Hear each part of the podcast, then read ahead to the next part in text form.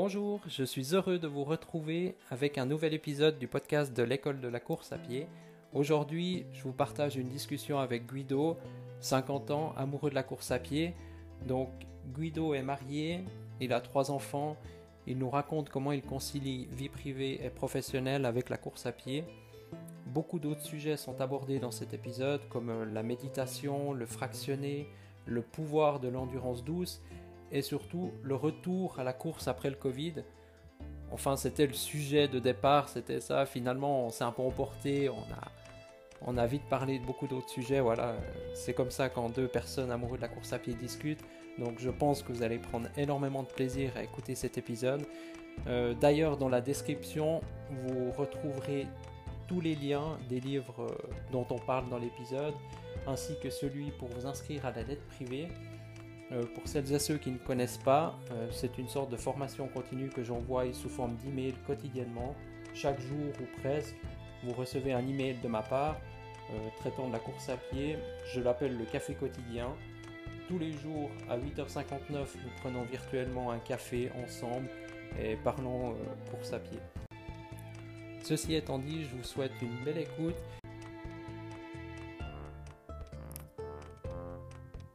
salut Guido. Salut, salut Stéphane. J'ai vu donc sur un groupe Facebook euh, que, hum, tu reprenais la course après le, Covid-19. Aussi, tu m'as dit ton âge, 50 ans, donc euh, je trouve intéressant qu'on parle de ça. Mhm. Euh, voilà pour le retour de la course à pied, mais, mais peut-être avant, voilà, parler de toi, me dire comment et pourquoi aussi tu as commencé la course à pied. C'est toujours intéressant de savoir. Ok, donc moi j'ai commencé la course à pied, ça fait déjà 12 années.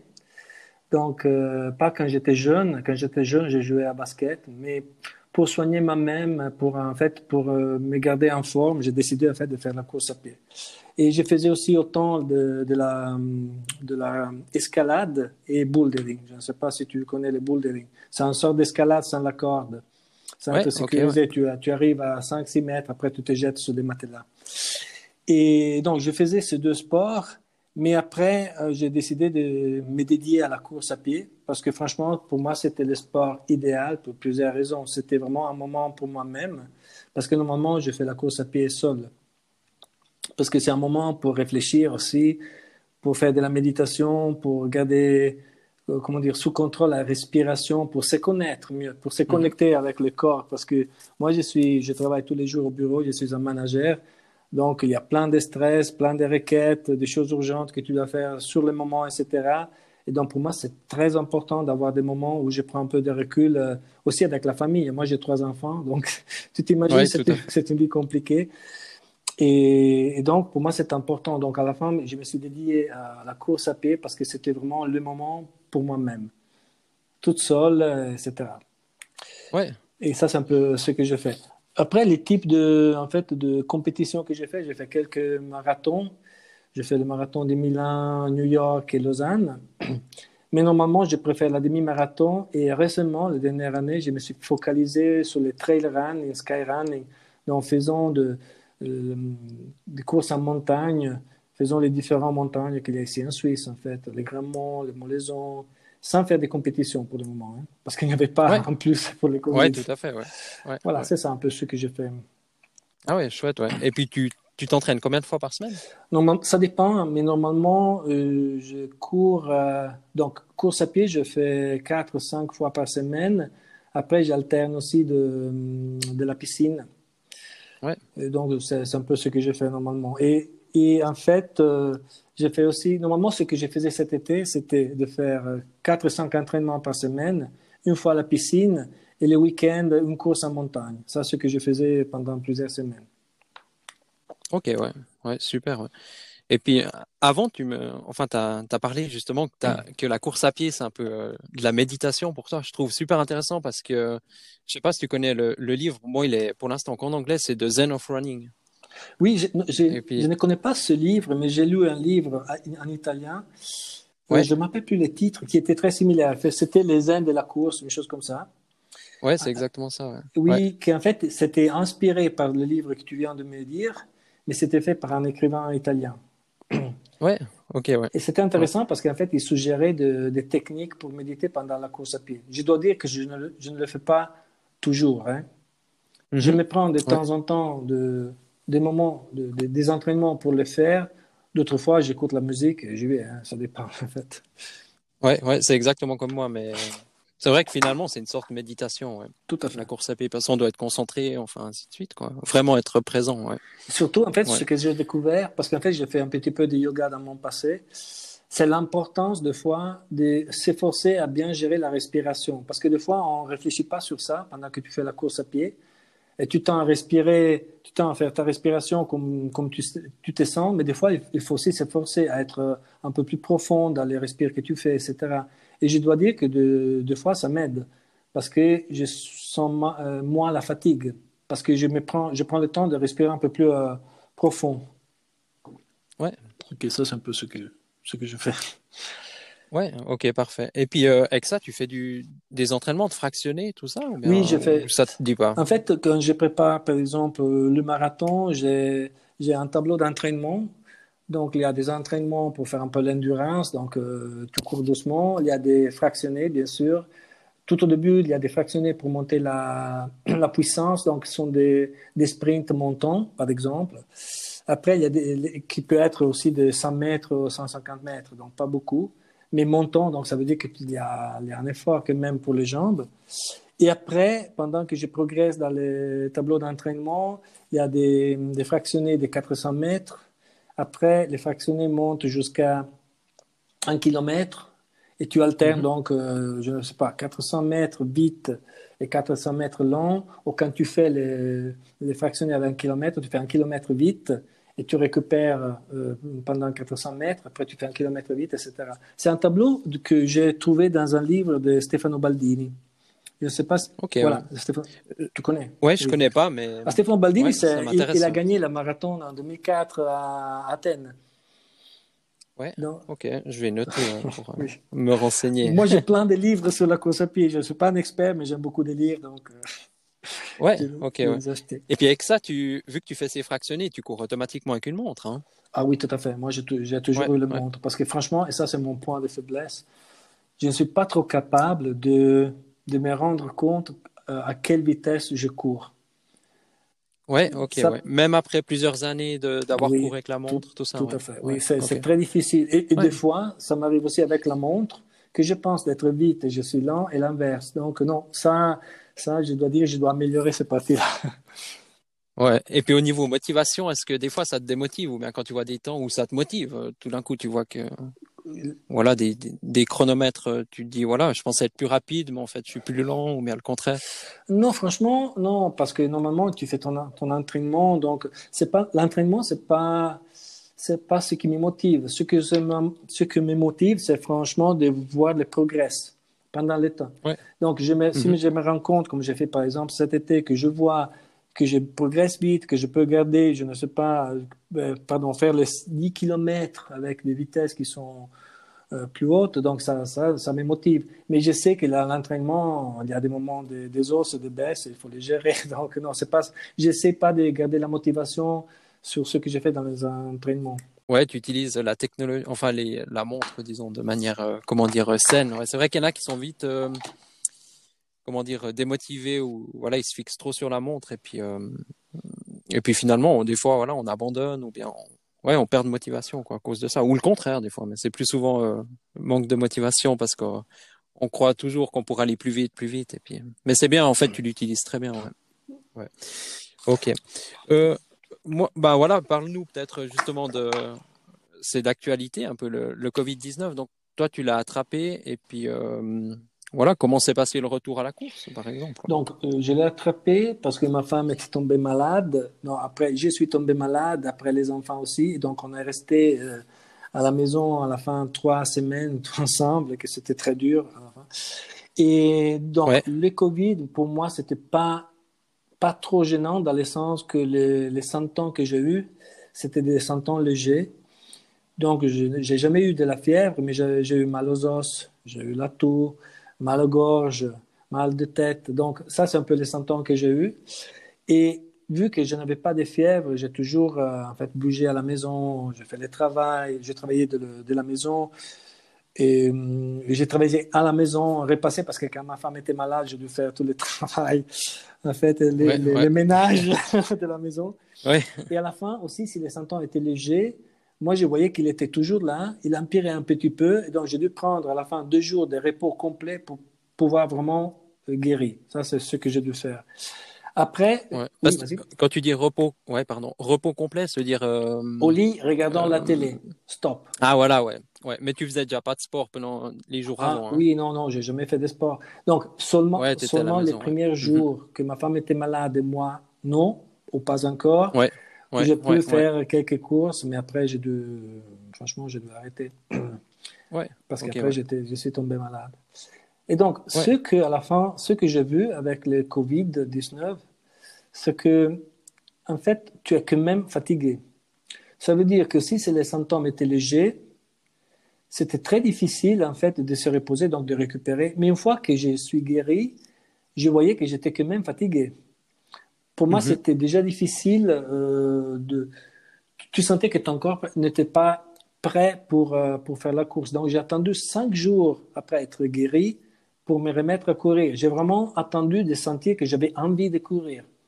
Donc, pas que je me suis forcé à courir, mais que j'avais vraiment envie de, me remettre les, chaussures, etc.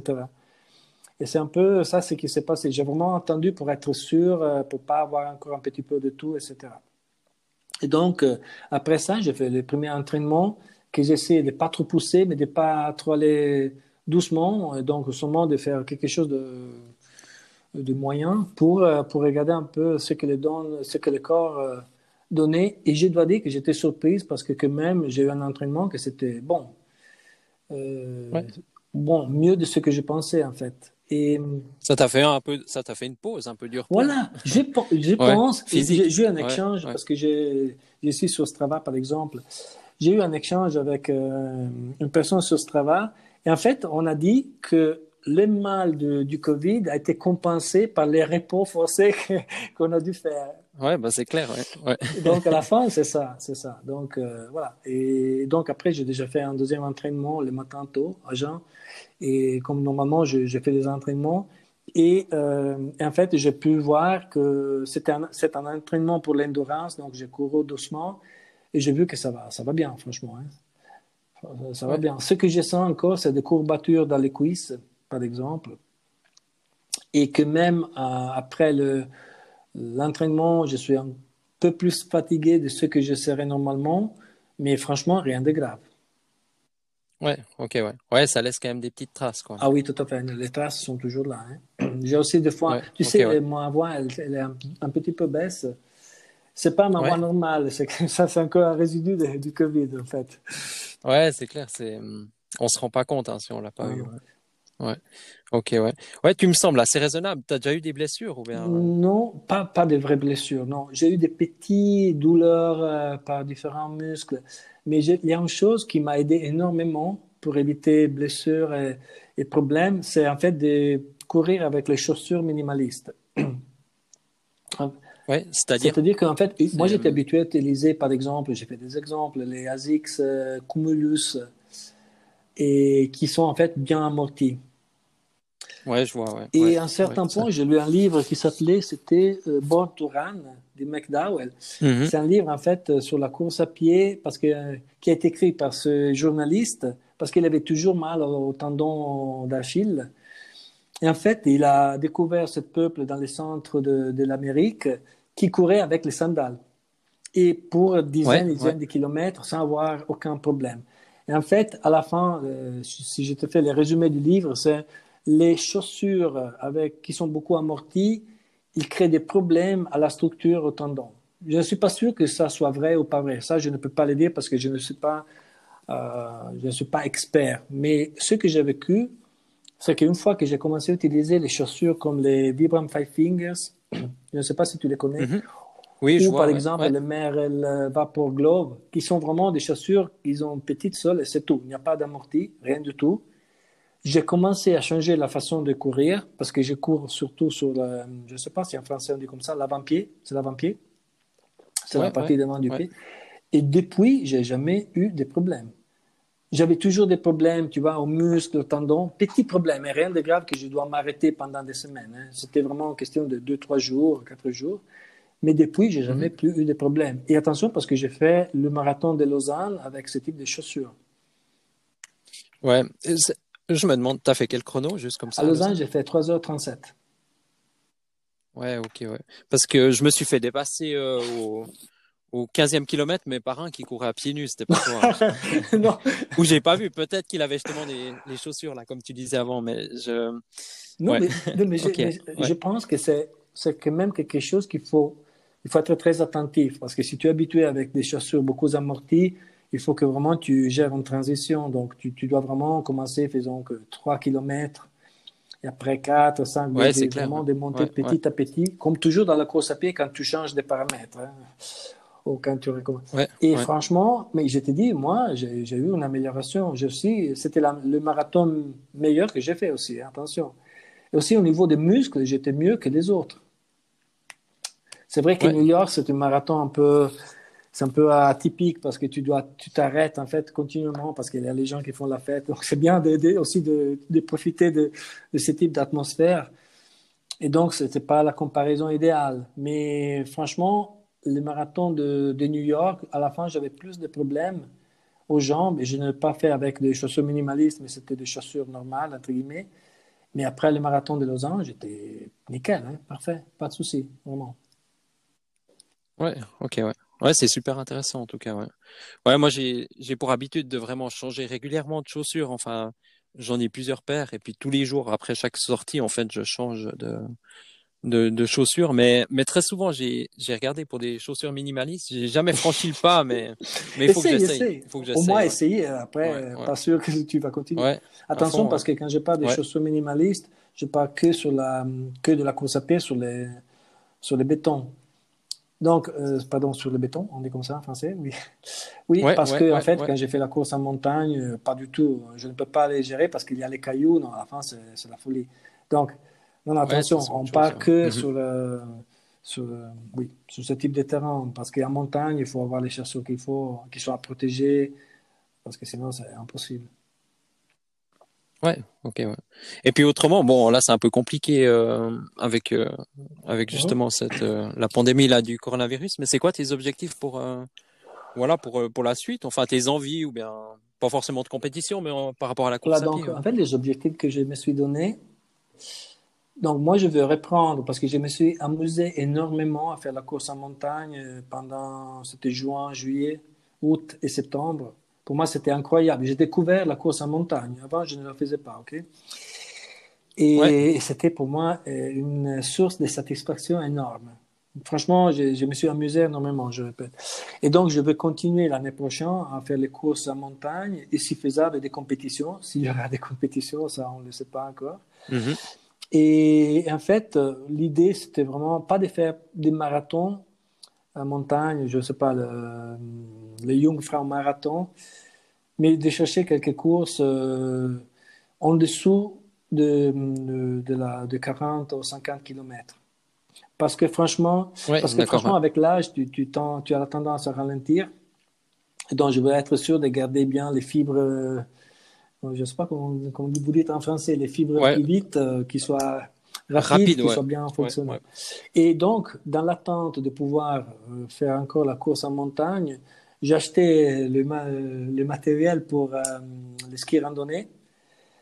Et en fait, j'ai mm cet hiver de faire le ski randonnée pour la première fois dans ma vie. Hein, donc, on verra.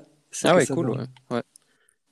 Ouais, ouais. c'est parfait. C'est un, un, super complément. Puis là aussi, enfin les, les retours d'expérience que j'ai des, des copains qui faisaient euh, la patrouille des glaciers ou ces grandes courses de ski alpinisme, ils disaient toujours faut vraiment y aller progressivement dans comme tu disais pour les chaussures, faut passer d'autres muscles et puis euh, surtout en fait pour le retour à la course euh, donc à la fin de l'hiver, c'est souvent là qu'il y a des blessures, tout ça ouais, parce que c'est pas du tout les mêmes muscles, mais par contre au niveau euh, physique, cardio, c'est un parfait complément. Puis ça te repose aussi les muscles un peu de la course à pied, puis les chocs, tout ça. Ah donc ah, c'est intéressant de savoir. Donc il faut être attentif quand tu reprends à faire la course à pied.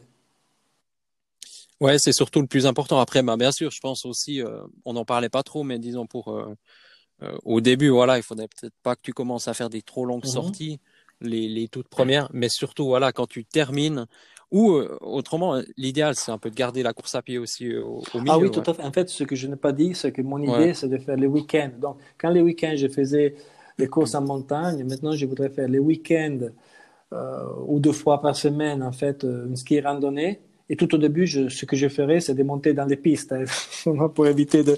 Parce que je ne suis pas expert, donc je ne veux pas me perdre dans la neige dans quelque part de la Suisse. Et ouais, en fait, mais de continuer la course à pied euh, tout le temps. En fait. Donc d'avoir 4 5 entraînements la semaine pour euh, des courses à pied, après de faire un ou deux sorties de ski randonnée. En fait, je viens d'acheter un livre qui s'appelle euh, c'est le, le, training pour le uphill euh, athlete, que c'est un livre pour en fait euh, qui donne des suggestions pour préparer des programmes d'entraînement pour qui fait le ski randonnée et qui fait le skyrunning.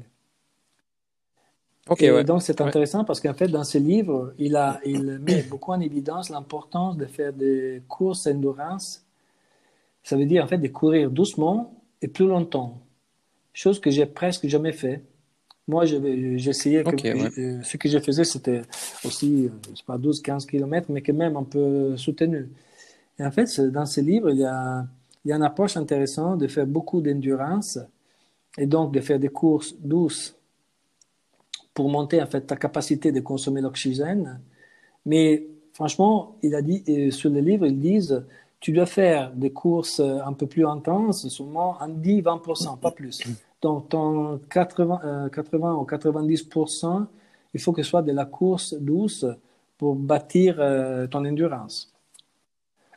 Ouais, à, à voir. Ouais. C'est nouveau pour moi, donc j'essaierai cet hiver.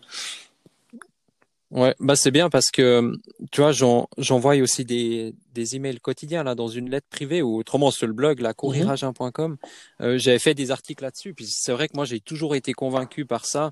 Et, et c'est drôle parce que tu me dis là, en tout cas, bah, les personnes qui vont écouter vont se vont vont direct euh, crocher à ça parce qu'effectivement, bah moi c'est ce que je prône par-dessus tout. Et j'ai remarqué qu'en m'entraînant lentement, bah aussi déjà t'as pas ces toutes les blessures que t'as quand tu t'entraînes vite euh, t'es pas fatigué, donc euh, toi tu fais un entraînement ce soir, bah demain matin tu peux repartir.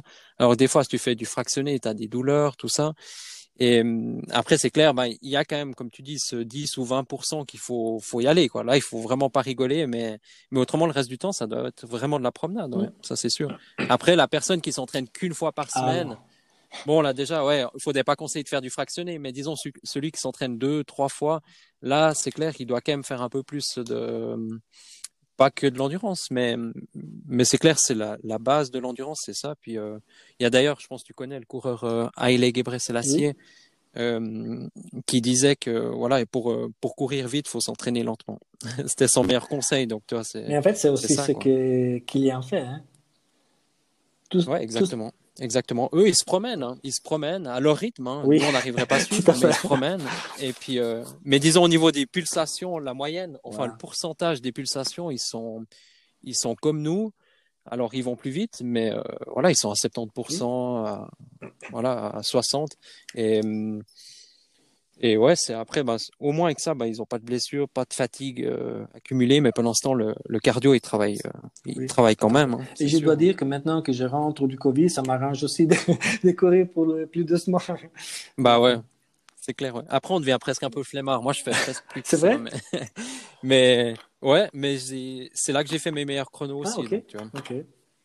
J'ai arrêté tout le fractionné, j'en faisais beaucoup. Ah. Okay. Et euh, maintenant, j'en fais quasiment plus. Alors voilà, dès que je vois une montée, j'accélère ou je fais toujours des. Bah, l'hiver, je mm -hmm. fais une fois par semaine des, des séances d'escalier. D'escalier, d'escalier, voilà. Mais voilà, puis, non, en ville, là, chez nous. Puis euh, voilà, j'en fais deux, 2500. Okay. Voilà, j'ai la chance justement de, avec la ville, là, bah, c'est vite. On peut faire des montées, des escaliers, il y a tout ce qu'il faut. Quoi. Puis il y a la forêt pas loin. C'est okay. très intéressant. Puis ben, il y a toujours oui. une question que je pose euh, aux personnes avec qui euh, je discute, c'est voilà, s'ils ont un livre à conseiller.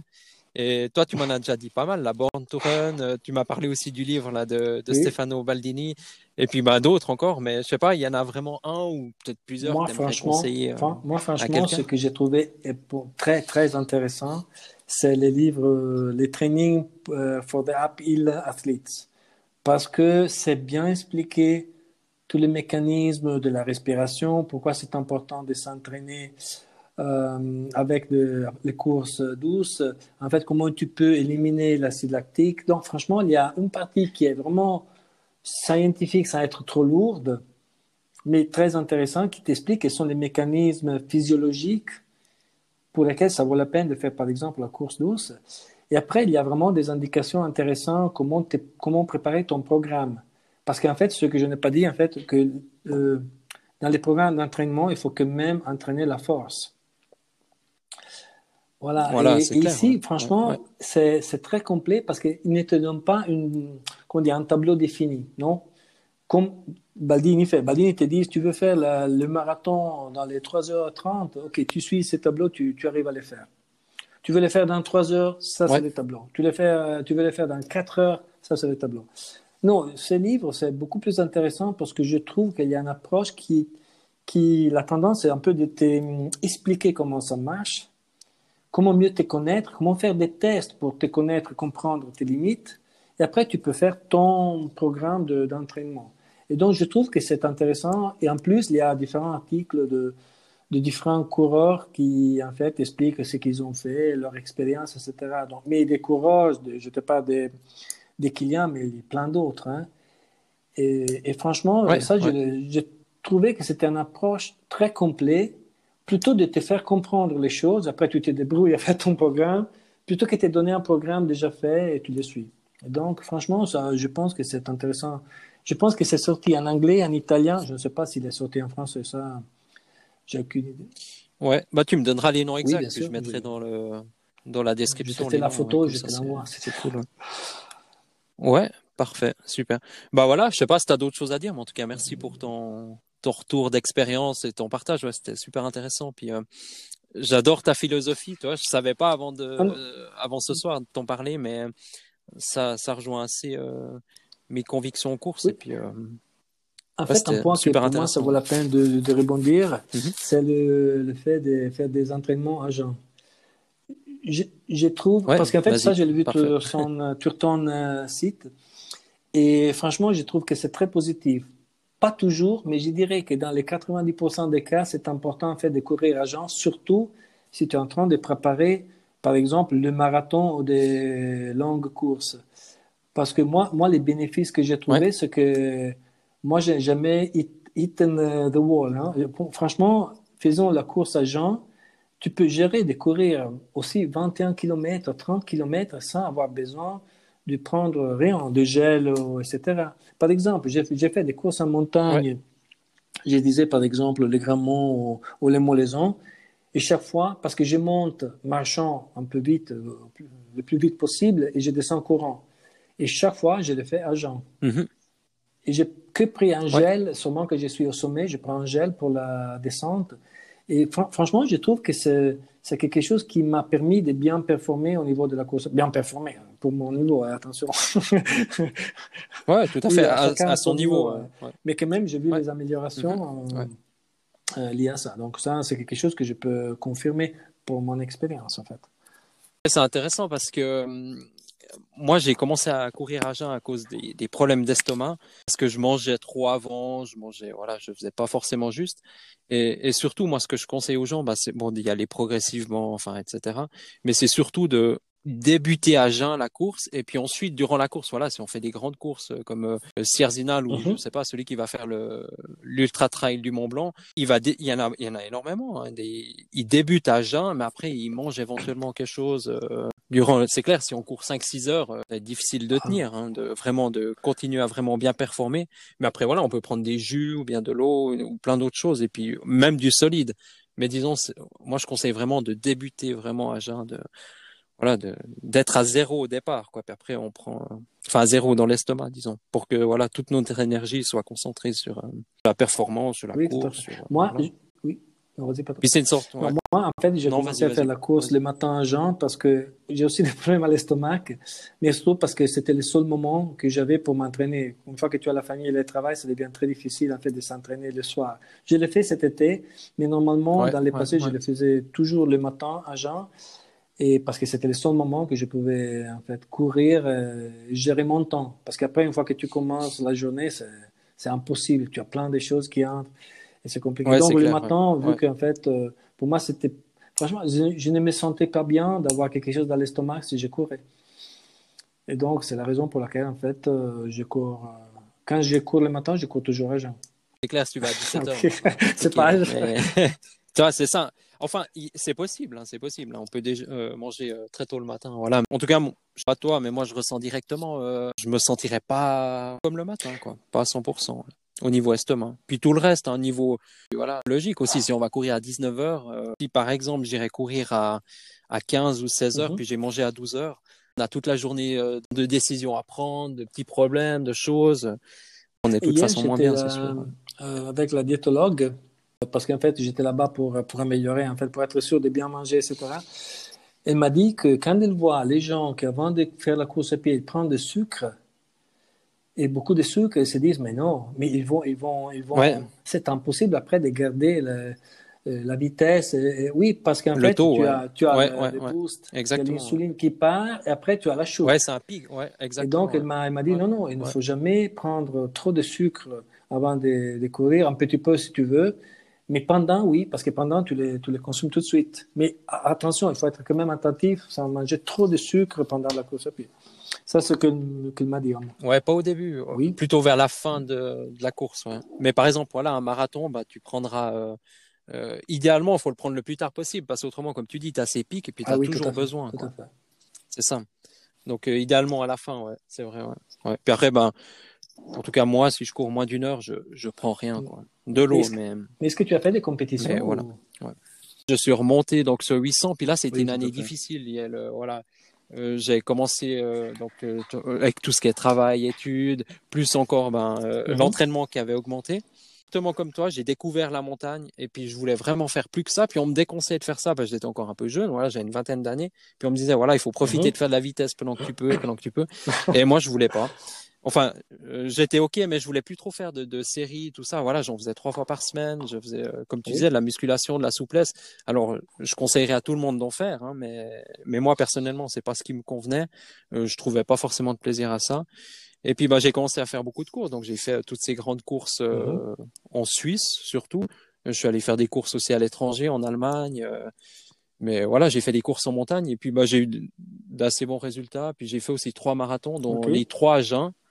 Et puis, euh, et puis voilà, bah, par exemple, celui, tu parlais, celui de Lausanne, bah, j'avais pris euh, juste le, le, matin même, j'avais un peu peur, j'avais jamais couru plus de 25 km dans ce marathon. Puis j'étais censé, euh, ouais, j'étais censé faire le lièvre, et puis bon, j'ai fait le lièvre, hein, mais voilà.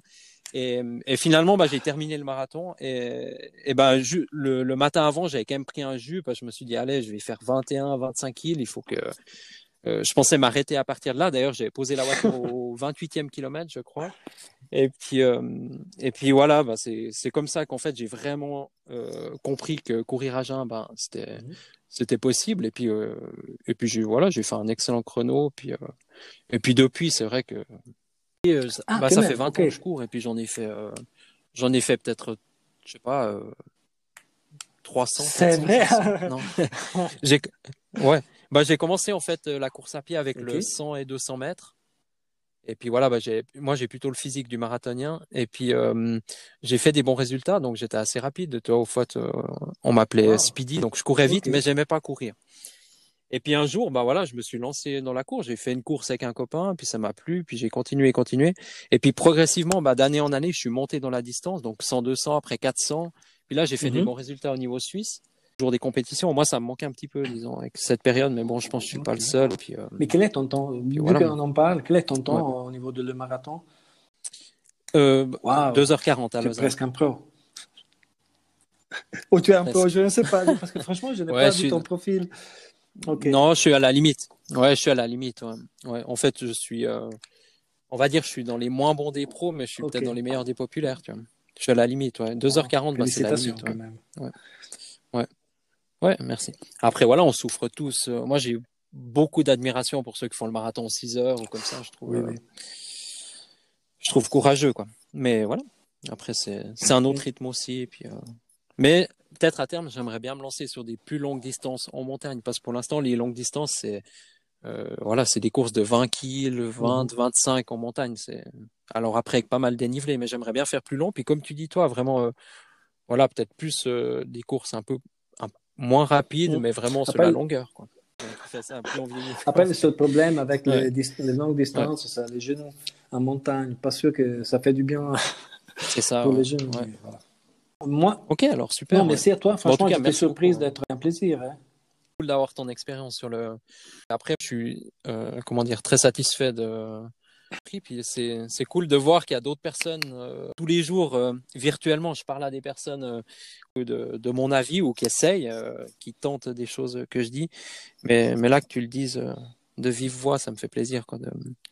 Alors je sais très bien qu'on n'est pas les seuls à courir à jeun. Par exemple au Kenya, tout le monde court à jeun, mais mais c'est vrai que par exemple en Suisse ou voilà dans l'Occident en général, ils sont faut manger voilà rire ou bien ils croient que voilà, les chaussures avec le plus d'amorti Ah, non. possible. Enfin, toutes ces. Ou qu'il faut absolument courir avec une montre, mais que la plupart des gens n'auraient pas besoin. Enfin, voilà, bref. Mais C'est vrai. c'est vrai. voilà, quoi. Ouais. Alors, super, ouais. Merci encore. Merci.